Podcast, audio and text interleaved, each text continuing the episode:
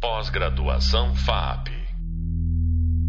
Mercado de alto padrão. Bem-vindo. Começamos aqui mais um podcast da disciplina Design Circular. Meu nome é Fábio Santana, sou formado em desenho industrial e uno o design e a circularidade com o objetivo de colocar soluções mais sustentáveis no mercado. No vídeo, a gente entrou em alguns assuntos, como, por exemplo, é, a relevância do design e 80% do impacto ambiental é definido na etapa do design. É, esse estudo que diz esse número, ele vem de uma universidade dinamarquesa, como a gente viu no vídeo, e repassando o que, que ele quer dizer. A gente começa num briefing, a gente faz uma grande pesquisa e começa a conceituar o nosso projeto. Essas etapas definem muito do que a gente vai fazer. E isso é muito relevante. E não só isso é relevante, como quando você vai pensar em contratar um designer, ou você atuando como designer, é, você tem que estar muito atento a isso. Né? Por que, que eu quero dizer isso? Porque você acaba tendo muita responsabilidade na mão. Porque se você não montar um briefing correto e não der as ferramentas adequadas para o teu designer ou para essa contratação que você vai fazer ou para o seu serviço, você pode ter intenções maravilhosas, mas você pode acabar levando para um caminho de menor sustentabilidade. Por mais que você queira ser sustentável e desenvolver uma solução sustentável. Né? Então, essa responsabilidade é muito importante você ter em mente. Ao mesmo tempo, a parte incrível disso é que você tem inúmeras possibilidades. Você tem um mundo a desbravar. Quando a gente pensa lá, e a gente tem falado isso no, nos outros modos, do quanto é importante é, a gente ter um olhar sistêmico e um olhar de circularidade para o produto, é, esse é o universo que a gente precisa navegar agora na circularidade. Então, eu vou, nesse podcast, é, aprofundar um pouco mais esses assuntos para a gente ali ficar mais preparado para desenvolver esse tipo de solução. Bom, seguindo, lembrando que um projeto de design circular é, a sustentabilidade ambiental ela é tão importante quanto a social e a econômica. Então, não adianta a gente pensar simplesmente em eu vou ter uma sustentabilidade ambiental é, muito significativa se ele não fizer sentido em custo, se ele não fizer bem à sociedade, se ele não estiver conectado ao consumidor. É, parece que as coisas são automaticamente iguais, elas não são. É, ao mesmo tempo, a gente não pode cair é, no descaso, talvez, de pensar que sustentabilidade sempre é mais caro. Ela pode vir a ser mais caro, às vezes porque a tecnologia não está desenvolvida, às vezes porque a gente ainda não sabe como fazer e porque também as indústrias, por exemplo, nunca pensaram em desenvolver esse tipo de solução, mas agora começam a pensar. Então a gente precisa começar a se programar para isso de pensar em como que a gente realmente desenvolve essas soluções integrando esses lados, né? Ambiental, econômico e social. E aí quando você vai pensar em criar uma solução ou pensar, né, ou, ou pedir esse serviço para alguém, acho que é super importante você ter algumas coisas em mente. A primeira delas é para que que serve o que eu vou criar? Qual é a função dela? Né? Não adianta a gente pensar em fazer a mesma coisa do mesmo jeito sempre, porque você não vai conseguir um resultado diferente, ou não significativamente. Então, eu preciso saber para quê, qual a função, qual é o uso, né? Como que o consumidor se comporta com isso, né? Lembrando que o consumidor já está acostumado, se for um produto, né? Você vai dizer um computador, não adianta você fazer um computador um pouquinho diferente e achar que ele vai ter um comportamento também muito diferente, porque o automático do usuário é tentar achar a similaridade com o que ele está acostumado. Ele vai tentar usar daquele mesmo jeito. Mas como que você muda comportamento? Muda, né? Mesmo é, a forma de você interagir o produto com o consumidor. Isso, ter em mente isso, é fundamental para a circularidade.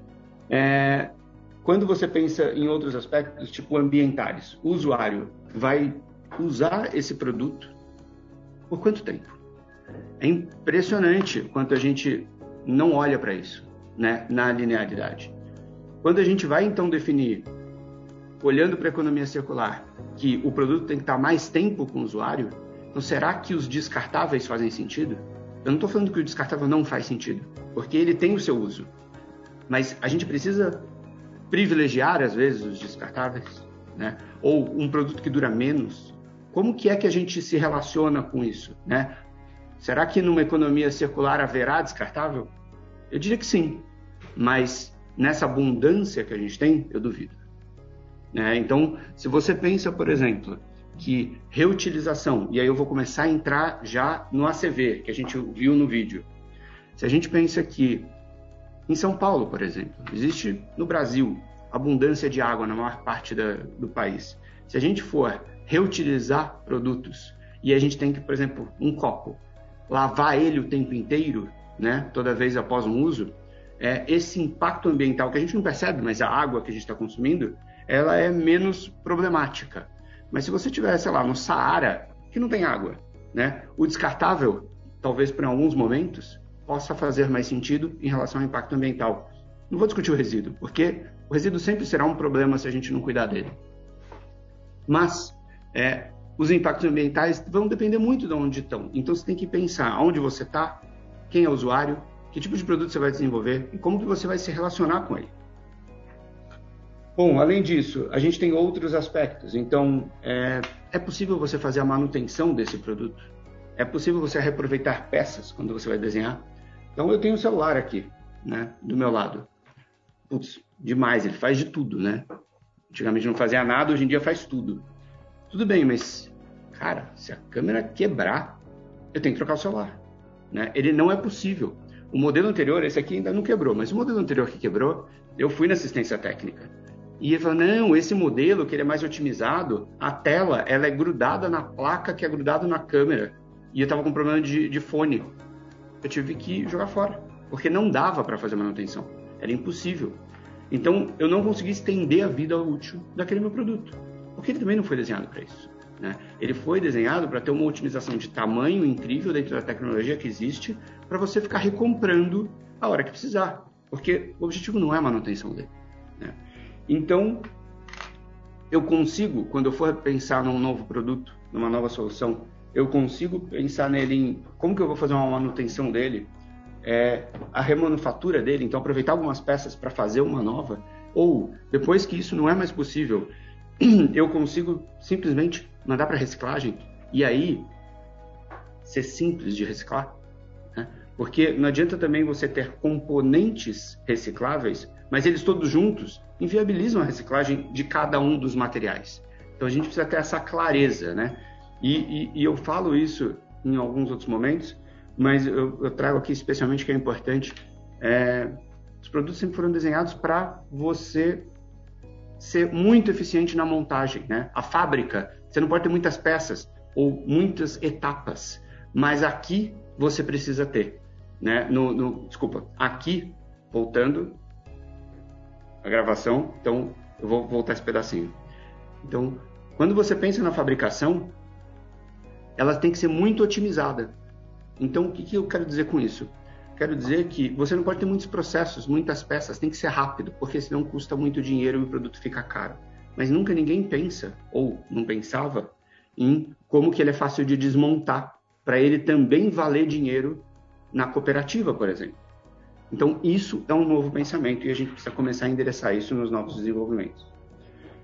Quais são as possíveis rotas de pós-consumo para essa solução? Então, se eu vou fazer um produto compostável, por exemplo, biodegradável, existe estrutura para isso? É possível? Porque também desenhar para o deveria ter, e, mas não tem, não quer dizer que você está endereçando a sustentabilidade. Quer dizer que você tem um desejo, mas não obrigatoriamente você realmente está trazendo uma sustentabilidade. Porque se, por exemplo, o teu cenário atual é só aterro sanitário, por exemplo, e você quer endereçar compostabilidade, não adiantou nada. Você está fazendo um projeto para você e não para o ambiente onde você vive, nem para o meio ambiente, para o planeta. Quais são os materiais mais adequados para esse cenário? Então, faz sentido você ter o olhar só do material ou é mais importante você ter a sensação de que tipo de produto eu estou usando, para quê, qual usabilidade, né? Então é importante você fazer essa conexão produto com o seu uso para ter benefício para a sociedade, para o consumidor e para o meio ambiente. E é, você consegue, através dessa solução, fechar o ciclo, você consegue trazer ele de volta, e não precisa ser você, a tua empresa, o teu né, ciclo específico. Então, você fez um celular, não precisa ser obrigatoriamente você voltar o seu celular, mas você consegue ajudar a fomentar esse fechamento de ciclo, onde o seu celular vai efetivamente ir para a reciclagem, por exemplo. Isso é importante você ter em mente se você consegue estruturar esse tipo de coisa. E aí, entrando especificamente na avaliação do ciclo de vida, né, na CV, como a gente tinha dito, então acho que vale eu repassar rapidamente o que, que é um ACV. Né? A gente olhou isso no, no vídeo, mas eu acho que vale a gente reforçar. Então, ACV é uma técnica com base científica que adota uma visão sistêmica para quantificação dos impactos ambientais de um produto ou serviço ao longo, ao longo de todo o seu ciclo de vida. Né? Ele é uma ferramenta que olha muito para o comparativo da função do produto entre os produtos e não do material. Ele vai, claro, abordar material, mas ele vai falar isso com um olhar de função. Tá? Então, tendo isso em mente, a gente é importante a gente olhar para você ver como é, ele apenas apresenta quais são os impactos ambientais e aonde eles estão na cadeia. Se eles estão no início, no meio, no fim, se é por conta do comportamento de consumo, se é por conta uh, do descarte inadequado, se ele é na produção, se ele é esse material nesse, nesta função está impactando, co como que funciona isso. Então, ele basicamente te dá uma fotografia de impacto ele não te, não te diz aonde você tem que ir. Pelo contrário, esta é a função do desenvolvimento de produto. Né? Do desenvolvedor é pegar essas informações, a função dele é pegar essas informações e vamos lá, agora eu já sei para onde eu vou. Ou eu já sei quais são as batalhas que eu tenho. Porque às vezes o ACV vai te dar, por exemplo, uma direção que, ah, se você mudar o material, mexe em 5% do, do, do problema. Se você mudar o comportamento do consumo, muda 20%. Aí você vai escolher, eu quero mexer nesses 5% ou eu quero mexer potencialmente nos 20%. Ou você pode escolher uma batalha mais dura ainda, eu quero mexer nos dois. Né? O potencial é maior, né? mas talvez a dificuldade também. Mas ter essa clareza e poder escolher as suas batalhas, isso é incrível. Né? Vou te falar que isso é, é demais, ajuda demais o desenvolvimento e dá uma tranquilidade de que a gente está atuando de forma mais consciente e mais assertiva. Uh, às vezes, os impactos ambientais não são perceptíveis e isso é super importante. Então, quando a gente fala de comportamento de consumo, é um deles. Então, o exemplo que acho que para mim mais importante é quando você fala de uh, do banheiro residencial. Então, é, o papel higiênico que a gente usa no banheiro, ele é um lixo contaminado, né? Então, ele, esse resíduo não vai poder ser reciclado. Então, se você tem, ele é um lixo, mas se você pega, por exemplo, o teu creme dental ou um outro tipo de embalagem, né? E você pega o tubete do papel higiênico, né? Aquele, aquele tubo central que fica no papel higiênico, marronzinho, mais, mais rígido.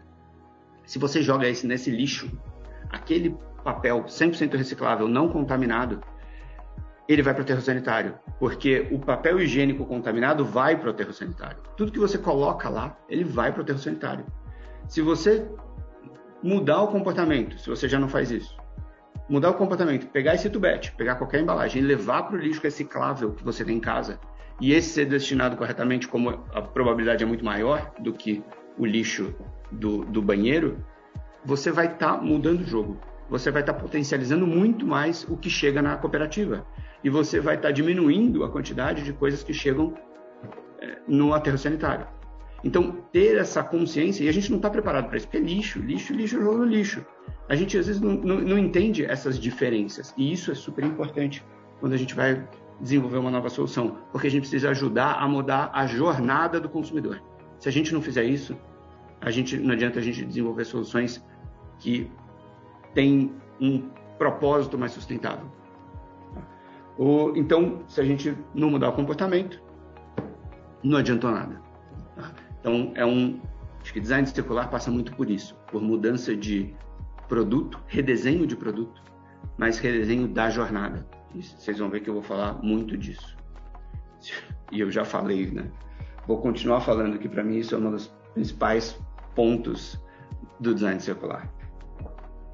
Bom, quando a gente pensa em rotas de circularidade, então como que eu vou endereçando esse design circular? Então, no, no, no Hub Visual, começamos a ter contato com as rotas de circularidade. Aqui, eu vou trazer um pouco de outras informações para vocês ficarem atentos sobre esse assunto. Primeiro é, lembre-se sempre de associar as rotas com o modelo de negócio. Então, por exemplo, eu vou atuar com embalagem é, 100% reciclável ou reutilizável. E aí, esse reutilizável, ele vai ficar muito mais tempo no consumidor. Putz, não faz sentido eu trazer um novo modelo de negócio, por exemplo, para cá? Será que não vale eu fazer esse produto virar serviço? Né? Porque se eu não vou, se a minha empresa não vai ter a recorrência devida, né? Putz, será então que não faz sentido? Vamos lá, um, um exemplo interessante são os filtros, por exemplo, da Brastemp, que ela começa a alugar né, esses, esses filtros. Então, se a minha empresa não vai começar a vender filtro o tempo inteiro, eu vai vender menos filtro, Putz, será que não faz sentido e eu vou fazer ela durar mais? Não faz sentido então eu alugar ele, porque daí eu ganho na manutenção e eu ganho em que ele vai sempre comprar o meu refil e o refil original. Né? Então você associa a durabilidade do produto, maior tempo com consumo, a relação que você vai gerar de confiança entre consumidor e empresa e a monetização dela. Então você une experiência, o social, você, você une o ambiental e o econômico. Então todo é um ganha-ganha de, de ambos os lados, assim mesmo de ambos os lados ganha-ganha. Obviamente é isso, mas de três lados, né? Do social, do ambiental e do econômico. Quanto mais tempo a gente usa o produto, né? O consumidor usa o produto, maior potencial ele tem ser oferecido como serviço. Então a gente não pode perder isso em mente. Um outro exemplo disso são os pallets plásticos, por exemplo. Pallet é aquela, aquela base que geralmente é de madeira, que usa, coloca produto dentro e as empilhadeiras vêm e carregam. Então, se o pallet plástico, por exemplo, ele, ele é mais durável, porque plástico é muito durável, é, ele, eu preciso saber onde ele está. Eu não posso perder esse cara de jeito nenhum. Então, é, oferecer ele como serviço é super importante.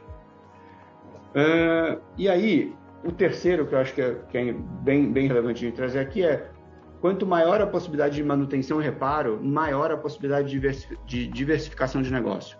Aqui eu trago um case bem rapidinho, que é o da IKEA. A IKEA viu que 80 mil é, móveis dela estavam à venda no eBay, nesses sites de, de revenda. Ele falou, cara, tem um monte de móvel meu bom ainda ali. Então, o que eles fizeram? Eles montaram um, uma unidade de negócio para reparo de móveis deles. Eles têm as peças, eles sabem como fazer a manutenção, eles têm os manuais. Então, eles começaram a falar assim: eu vou estender a vida dos meus produtos e eu vou atuar ajudando isso. Então, agora ele vende o serviço de manutenção dos próprios móveis. E aí, ele diversificou os modelos de negócio dele e estendeu a vida útil dos móveis que eles vendem. Então, ele participa da cadeia. Uh, aí eu vou trazer alguns alertas para a gente ir encerrando. Então, o primeiro é tente sempre usar um único insumo. Isso é fundamental.